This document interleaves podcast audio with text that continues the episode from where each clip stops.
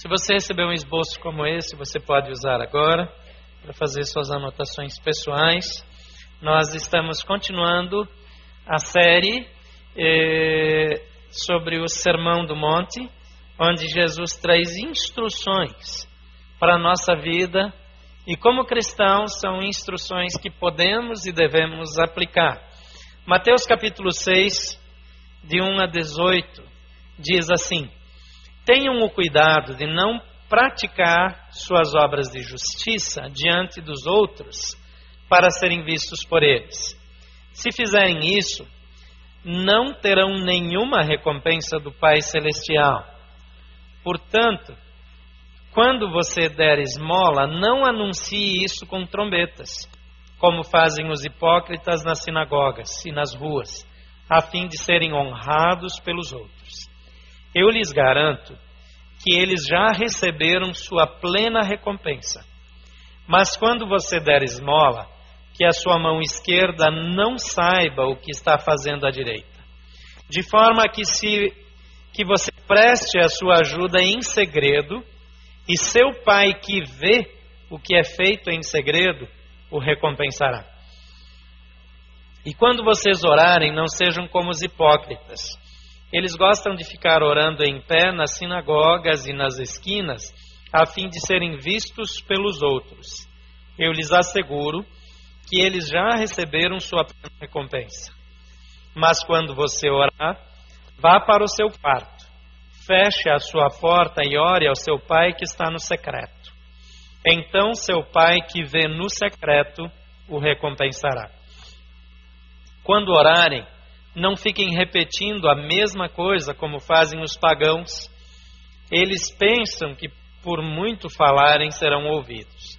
Não sejam iguais a eles porque o seu pai sabe o que vocês precisam antes mesmo de o pedirem. Se vocês, vocês orem assim: Pai nosso que está nos céus, santificado seja o teu nome. Venha o teu reino e seja feita a tua vontade, assim na terra como no céu. Dá-nos hoje o nosso pão de cada dia.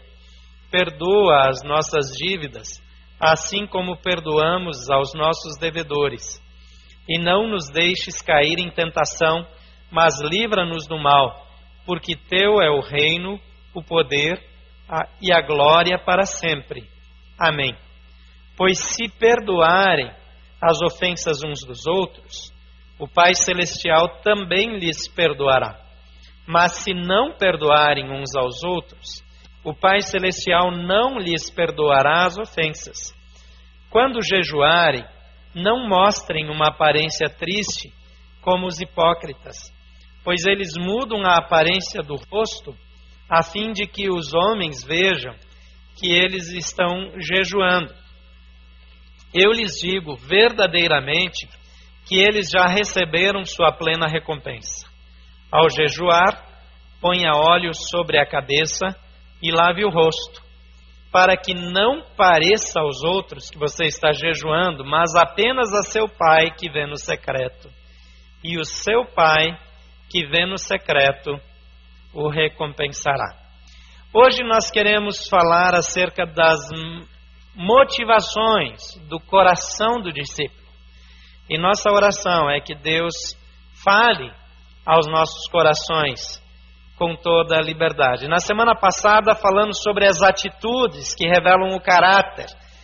Na porção do Sermão do Monte que estudaremos nesta manhã, vemos Jesus preocupar-se com o coração dos seus seguidores. Ele está preocupado com as motivações íntimas de cada discípulo. Muitas vezes podemos estar fazendo as coisas certas, mas ele deseja que façamos as coisas certas pelas razões certas.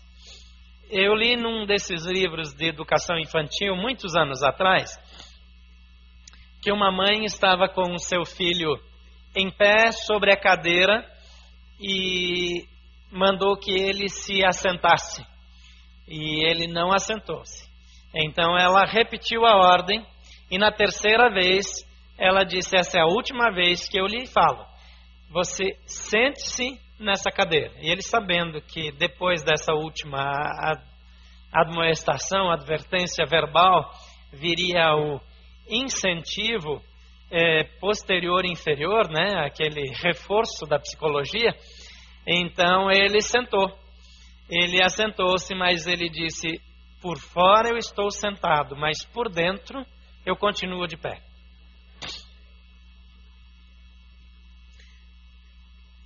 Só fazer a coisa certa não é suficiente.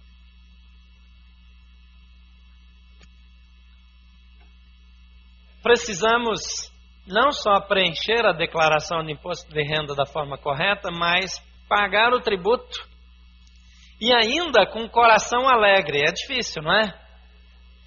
Fazer tudo isso e ainda fazer com alegria. Eu tenho várias razões para ter alegria quando eu pago o imposto de renda. Ou quando eu recebo o meu olerite, lá está o desconto de quase 30% para o governo fazer coisas que eu acho que ele não deveria fazer daquele jeito. Mas uma das razões é que se você tem um desconto de 27,5% em folha, é porque o seu salário é acima da média da população brasileira. Se o governo está metendo a mão no que é seu, é porque você ganha mais do que a maioria. É porque você está podendo viver bem. E eu deveria ser grato a Deus pelas condições que Ele me dá. Jesus não espera de nós apenas que façamos o bem. Há quem possa dar alguma ajuda para uma família por importunação, porque aquela família está sendo inconveniente, ou porque o pastor está sendo inconveniente pedindo ajuda. Eu devo dar, mas dar com alegria. Eu confesso para vocês, cá entre nós, de vez em quando aproveito domingo de manhã para lavar alguma roupa suja, eu fiquei envergonhado com a ajuda que nós oferecemos para as pessoas do Rio de Janeiro naquela tragédia. Envergonhado. O que essa igreja fez em conjunto é menos que uma família sozinha podia ter feito. Para vergonha nossa. Isso significa que o amor de Jesus não se manifestou entre nós naquela ocasião. Porque aqui não tem enchente, então não me importo com quem está morrendo, soterrado, com quem está passando fome, com quem perdeu tudo. Quer dizer, quando nós agimos assim, nós estamos longe do padrão. Agora eu posso dar um toco aqui na igreja e dessa vez a gente juntar um monte de coisa para que depois ninguém fique falando.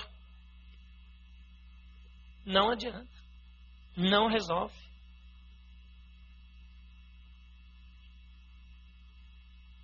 A Bíblia diz que a quem muito é dado, muito será cobrado. O nível de salários dessa região é entre os mais altos do país. As condições de vida aqui são as mais altas. Numa pesquisa da ONU, é, se concluiu que aqui no plano piloto tem um dos níveis de qualidade de vida mais altos e especificamente no Lago Sul o mais alto do mundo.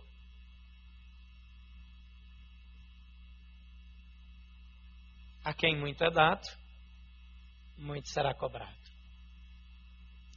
Mas precisa ser com a atitude certa, com o coração certo. Então, em primeiro lugar, permeie as suas ações é, com discrição e humildade. Quais são as atitudes que precisam estar presentes na vida do discípulo de Jesus? Atitudes do coração. Em primeiro lugar, permeie as suas ações com discrição e humildade. Eu convivi com muita gente que gostava de ajudar, mas mais ainda do que de ajudar, ele gostava que os outros ficassem sabendo que ele estava ajudando.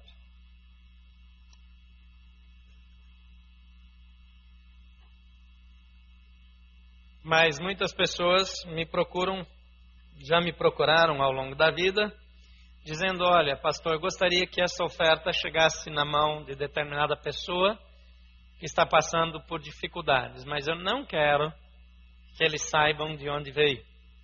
Está mais parecido com o que Jesus ensina aqui. No capítulo 6 aqui de Mateus, de 1 a 4, diz: Tenham o cuidado de não praticar as obras de justiça diante dos outros para serem vistos por eles. Tenham cuidado, ele está dizendo aqui: não só não contem, não só não espalhem isso, mas façam de maneira que ninguém perceba. Tem um valor aqui. E ele continua dizendo, portanto, quando você der esmola, não anuncie isso com trombetas, como fazem os hipócritas das sinagogas e nas ruas, a fim de serem honrados pelos outros. Eu lhes garanto que eles já receberam a sua plena recompensa. Em outras palavras, Deus está dizendo aqui, o Filho está dizendo, que não vai receber mais nada. Deus recompensa, Deus abençoa quem é generoso. A generosidade normalmente ela vem seguida de maior abundância. A Bíblia diz isso, que a pessoa generosa ela vai ter mais, ela vai receber mais de Deus para que ela seja ainda mais generosa. Agora a pessoa que usa essa pseudo generosidade para ficar bem diante das pessoas, para chamar a atenção sobre si, já recebeu a recompensa. Não vem mais nada.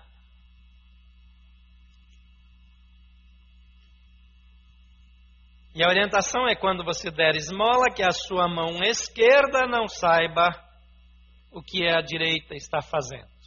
E termina essa parte dizendo: o seu pai que vê o que é feito em segredo. Porque nós sabemos que Deus sabe tudo que nós fazemos. Nós sabemos que não adianta tentarmos ter uma vida dupla, por exemplo. Podemos ser uma coisa diante das pessoas, mas aquilo que nós somos às escondidas, Deus vê. Isso é claro para a gente. A mesma verdade vale para o bem que a gente faz. Devemos sim fazer o bem. Com isso, Jesus não está dando uma desculpa para que eu não faça nada. Eu tenho a responsabilidade de fazê-lo. Porém, devo fazê-lo com discrição. Manter um coração humilde. Não me achar melhor porque eu estou fazendo alguma coisa que os outros não fazem. Então, permeie as ações com discrição e humildade. Em segundo lugar, Combata o orgulho em sua espiritualidade. Como que eu posso ter orgulho na minha espiritualidade? Na verdade, nós frequentemente temos um tipo de orgulho espiritualizado. Eu me acho um bom cristão. Eu julgo que eu tenho atitudes melhores. Eu penso que de alguma forma, aquilo que eu faço já é suficiente, que eu já estou sendo um bom cristão.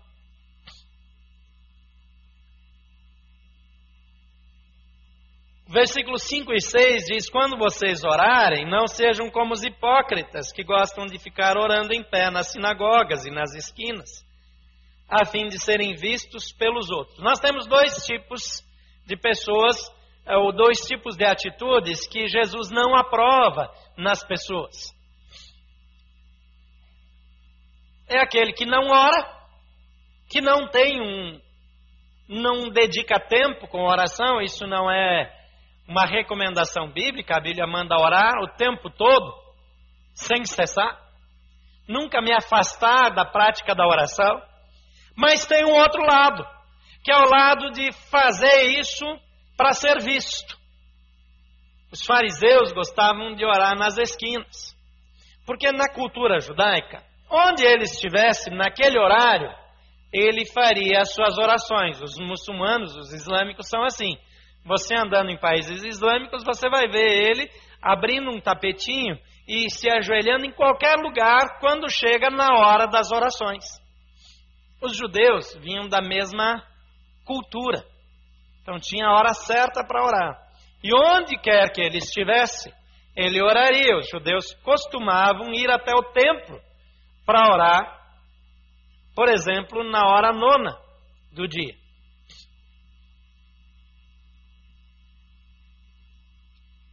Agora, esses judeus religiosos, eles faziam questão de sair de casa um pouco mais tarde,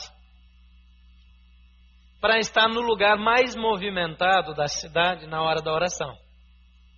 Então, naquele horário, ele erguia as mãos na direção do templo, na direção de Jerusalém, se eles estivessem em outra cidade, e ali ele fazia aquelas orações para que as pessoas, ao olharem para ele, vissem o quanto ele é piedoso. Mesma coisa do texto anterior. Jesus diz: eles já receberam a plena recompensa e Deus não vai fazer nada a respeito disso. Mas ele diz: quando você orar, vá para o seu quarto, feche a porta e ore a seu pai que está no secreto. Então seu pai que vê no secreto o recompensará. Algumas pessoas elas gostam de chamar a atenção sobre si. O nome para isso é que é uma pessoa histriônica. Não é muito comum, a gente não usa muito, é mais usado pelos psicólogos. Mas muito cristão é um cristão assim histriônico. Ele gosta de chamar a atenção. Ele gosta de compartilhar. Quando ele vai pedir oração, ele embute no pedido de oração algo que chame atenção sobre si mesmo. Se Deus usou você para abençoar alguém, glória a Deus por isso. Quanto menos gente saber, melhor. Eu não estou com isso dizendo que não há situações que eu deveria compartilhar, mas observe que algumas pessoas e até alguns pastores, eles são incapazes de pegar um microfone, por exemplo, e, e não contar das coisas que eles fazem. Isso aparentemente comove as pessoas, é um tipo de orgulho. As coisas boas sempre são as que eu fiz. Quando eu conto uma experiência de fracasso, eu conto de alguém outro, mas os que deram certo são as minhas histórias. Mesmo que seja verdade, denuncia orgulho. Isso acontece na família, isso acontece no trabalho em outros lugares. Algumas pessoas, as frases delas sempre começam com eu.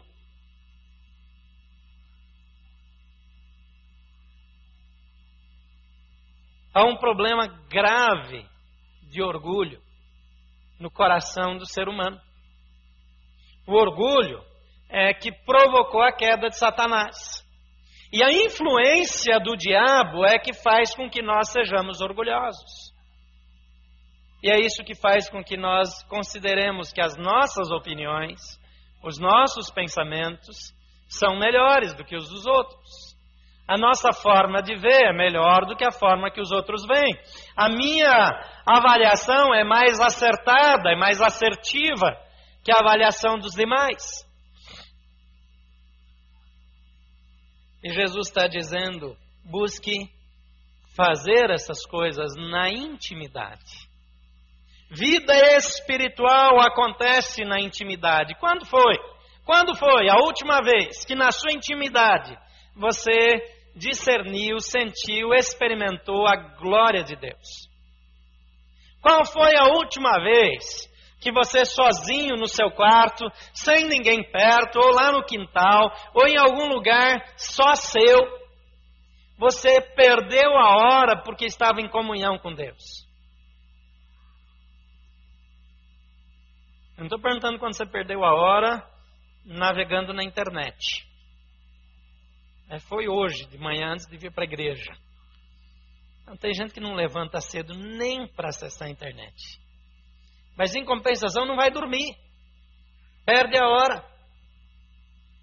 E aí a gente anda com esses smartphones, e agora com o iPad, então o tempo todo, em todo lugar.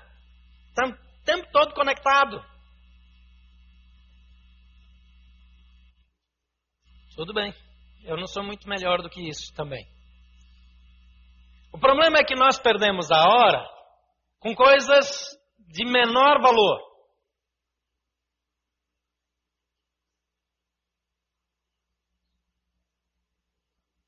Mas deveríamos nos perder na nossa paixão, na nossa devoção, mais, muito mais interessado. Deus está naquilo que você é e na maneira como você se relaciona com Ele, do que naquilo que você faz. Fazer é importante. Mas mais importante é estar. É estar junto. Marta e Maria estavam ambas interessadas em Jesus. Uma das irmãs está fazendo coisas, servindo, trabalhando. E naturalmente ela seria honrada e mais honrada do que a irmã, que simplesmente sentou-se e ficou ouvindo Jesus ensinar. Mas quando ela se queixa para Jesus e diz: Manda minha irmã me ajudar, ele disse: Maria escolheu a boa parte. E essa não lhe será tirada. Qual é a parte que você tem escolhido? Terceiro lugar, estabeleça sua vida de oração eh, com base no seu relacionamento com Jesus. E não nas práticas diárias. Estabeleça, baseie a sua vida de oração em seu relacionamento com Jesus. Relacionamento é mais importante do que resposta de oração. Relacionamento com Deus é mais importante do que as bênçãos. Relacionamento é, sobretudo, mais importante do que alguém saber quanto tempo você passa orando. Em alguns círculos há, há um termômetro de espiritualidade que é baseado no tempo de oração ou em determinados dons espirituais. Alguns dons são mais espirituais do que outros. De fato, isso não é verdade. Quem determina o dom espiritual é o Espírito Santo, que o distribui de acordo com o que bem lhe parecer, de acordo com a sua avaliação da necessidade.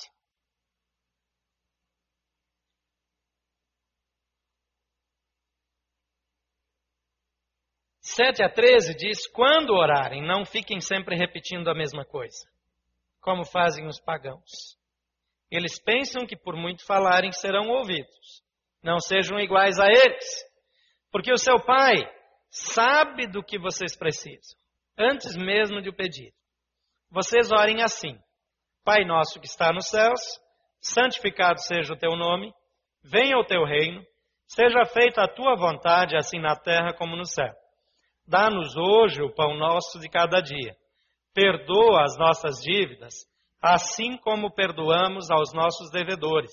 E não nos deixe cair em tentação, mas livra-nos do mal, porque teu é o reino, o poder e a glória para sempre. Amém. A minha vida de oração, muito mais do que uma lista de pedidos, precisa ser um encontro um diálogo com Deus. Muito mais do que é, uma forma de, de acessar poder que vai me proporcionar algum tipo de benefício, precisa ser algo que visa o reino de Deus. Pai nosso que estás no céu, santificado seja o teu nome. A glória de Deus como foco da minha oração.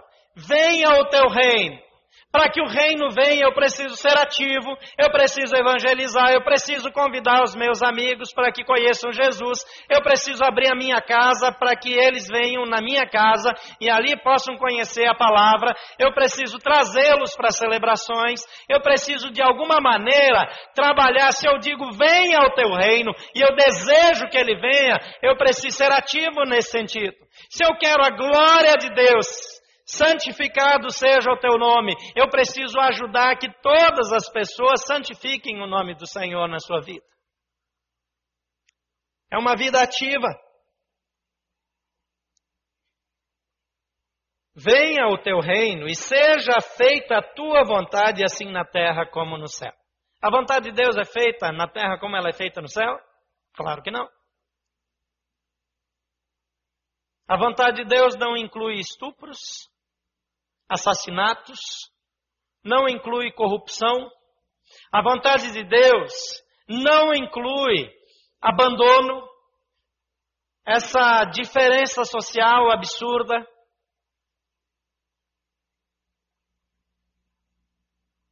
Seja feita a tua vontade. Todas as pessoas obedecendo a Deus aqui no mundo, como obedecem no céu, que chance tem isso de acontecer?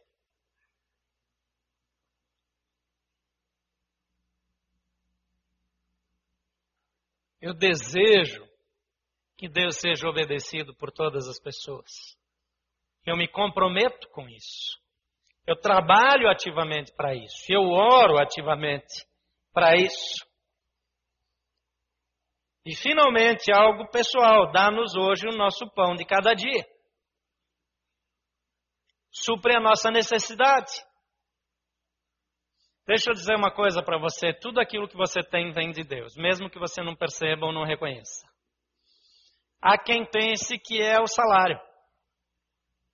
Se Deus não te abençoar, o salário acaba. Ah, não, mas eu tenho estabilidade. A estabilidade termina quando Deus põe a mão. Deus te deu mais. Glória a Deus por isso. Para outro, Deus deu um pouco menos. Glória a Deus, porque foi Ele que deu também. Ele é o provedor. Então, Senhor, me dá o pão que eu preciso hoje. E o que Deus me der além é para Ele, para aquilo que Ele deseja. E eu vou fazer as coisas do jeito dele. E para que eu não faça do meu, eu preciso orar. Não nos deixe cair em tentação. Não nos deixes cair em tentação. A tentação virá. Não é não permita que surjam tentações, mas não nos deixes cair. O problema não é ser tentado, é ceder à tentação. É cair nela. Mas livra-nos do mal. Não é que nós vamos ficar repetindo essa oração. Mas a nossa vida de oração precisa estar estabelecida no nosso relacionamento com o Senhor Jesus. Em quarto lugar, adote o padrão divino para a prática do perdão. Mateus 6, 14 e 15 diz: Pois se perdoarem as ofensas uns dos outros, o Pai Celestial também lhes perdoará. Mas se não perdoarem uns aos outros, o Pai Celestial não lhes perdoará as ofensas. Na oração, Jesus diz: perdoa as nossas dívidas, assim como. Você está com a Bíblia aberta? Você está com a Bíblia aberta aí no versículo 12? Sublinha essas duas palavras, assim como, ou circula até. Perdoa os meus pecados, assim como eu perdoo. O meu filho, a minha filha, o meu pai, a minha mãe, me perdoa do mesmo jeito que eu perdoo a minha sogra, o meu cunhado, caloteiro. Nem todo cunhado é caloteiro, né? Mas se alguém é caloteiro, ele é cunhado de alguém, né? Tem algumas, algumas, é, alguns graus aí de relacionamento, ou de parentesco até, que já ficaram estigmatizados.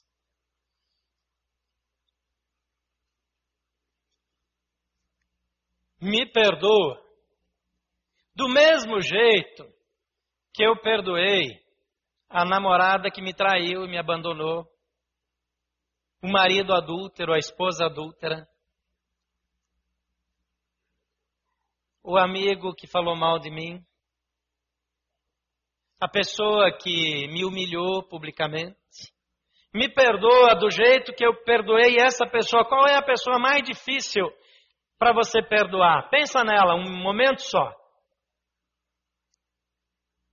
E agora repita comigo: diz, Senhor, me perdoa da mesma maneira como eu perdoo essa pessoa na qual eu pensei agora.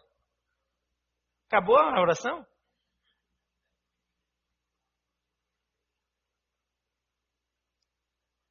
Mas é esse o padrão.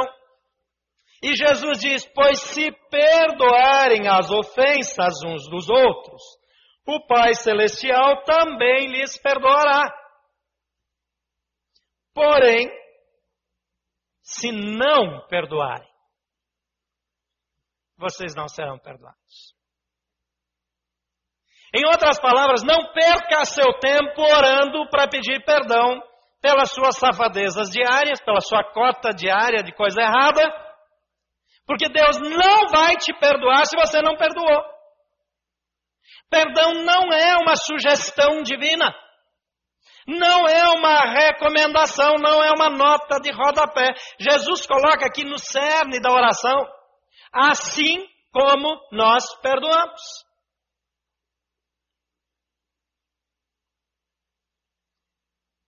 Outro dia eu estava com a minha mãe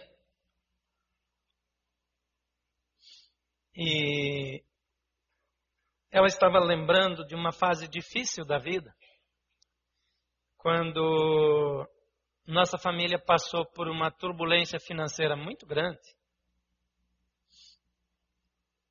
e alguns parentes estavam vivendo muito bem e devendo muito dinheiro para a nossa família.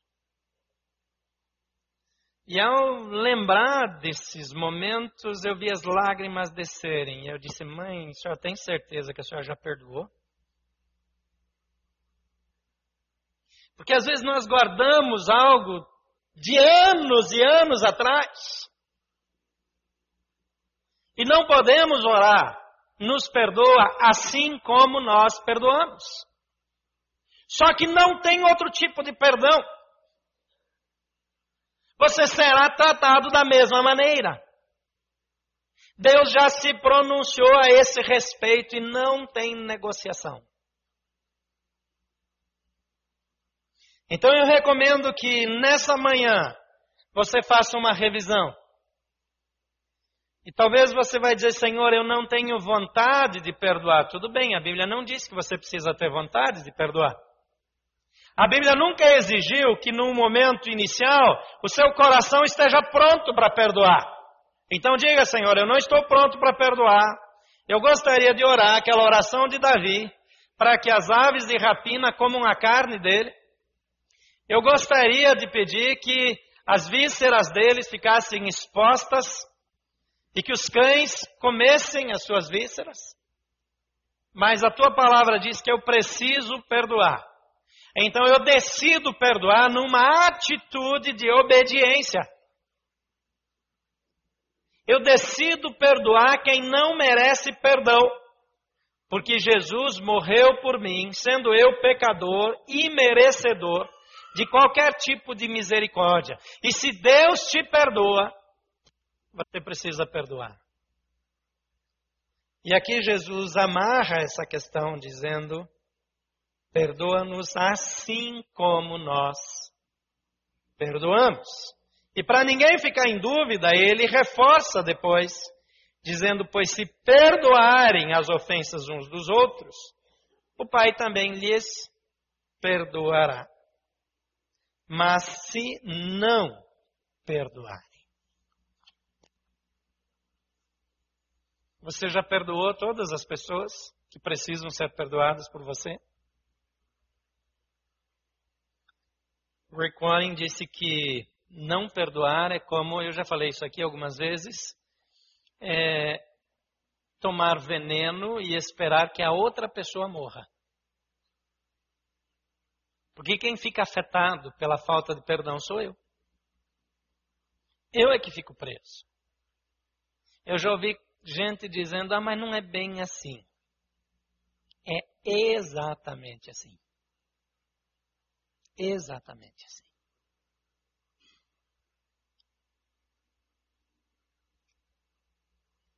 Agora deixa eu dar só uma, uma palavra de alento.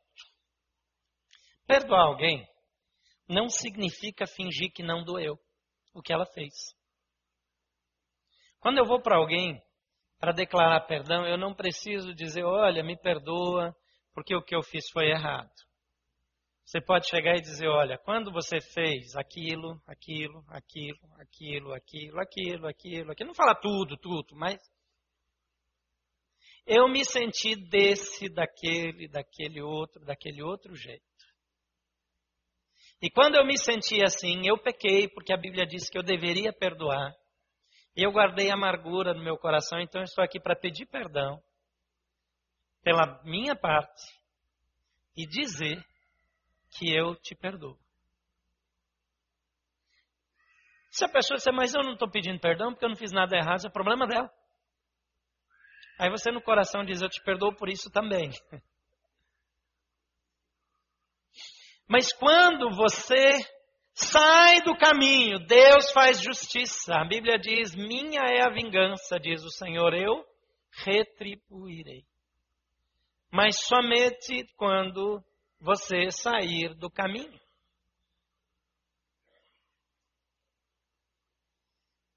Em quinto e último lugar, intensifique a sua comunhão com Deus na intimidade. É o mesmo valor da questão da oração. Quando jejuarem, não mostrem uma aparência triste como os hipócritas. Eles gostavam de contar e demonstrar que estavam fazendo jejum. Jejum é bíblico. Agora tem cada jejum bizarro hoje em dia. Jejum, em última análise, é ficar sem comer. Mas tem gente que diz, eu não posso ficar sem comer. Então você é escravo. Se você é escravo, você não foi liberto. Se conhecereis a verdade, a verdade vos libertará. Então diga assim, eu sou livre. Logo eu posso fazer jejum, eu posso fazer qualquer coisa. Não tem esse negócio, eu não posso, eu posso. Eu não quero, eu não tenho disciplina, eu acho que não precisa, eu sou guloso, glutonaria é pecado.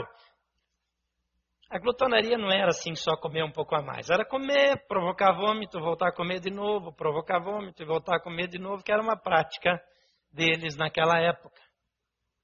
Não é comer um pouquinho a mais. Agora, comer desesperadamente a mais é pecado, que prejudica a sua saúde e seu corpo. Entretanto, o jejum é uma prática bíblica, válida, mas ele é pessoal. Existe jejum coletivo? Claro que sim. Existia no Velho Testamento, as igrejas é, do Novo Testamento praticavam esse tipo de jejum. É, as igrejas históricas, ao longo da história da igreja cristã, a prática do jejum foi uma prática aceita pelos pais da igreja. Existe sim. Não tem nenhum problema quando há um jejum coletivo. Agora, quando eu faço jejum individualmente, eu preciso ser discreto, andar bem. Então não faça jejum justamente na época do Natal.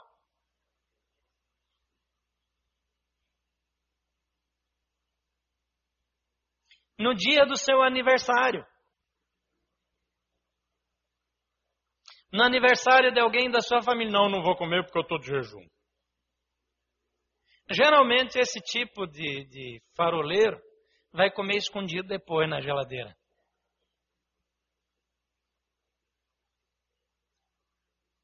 Desenvolva a sua intimidade com Deus. Cresça, jejue, ore, desenvolva, invista nessa intimidade com Deus. Deus espera que nós vivamos mais perto dele. E Deus quer nos abençoar mais, quer nos usar mais, mas precisamos andar com Ele em novidade de vida, com coração. Não apenas fazer o que é certo, mas fazer o que é certo pelas razões certas. Vamos lá. Pai querido, ensina-nos a andar contigo. Molda o nosso caráter, o nosso coração. Atrai-nos para um relacionamento de intimidade. Nos ensina a perdoar. Nos faz amar como o Senhor ama. Desejar o que o Senhor deseja. Abençoa-nos para que tenhamos vitória nessa caminhada. Em nome de Jesus. Amém.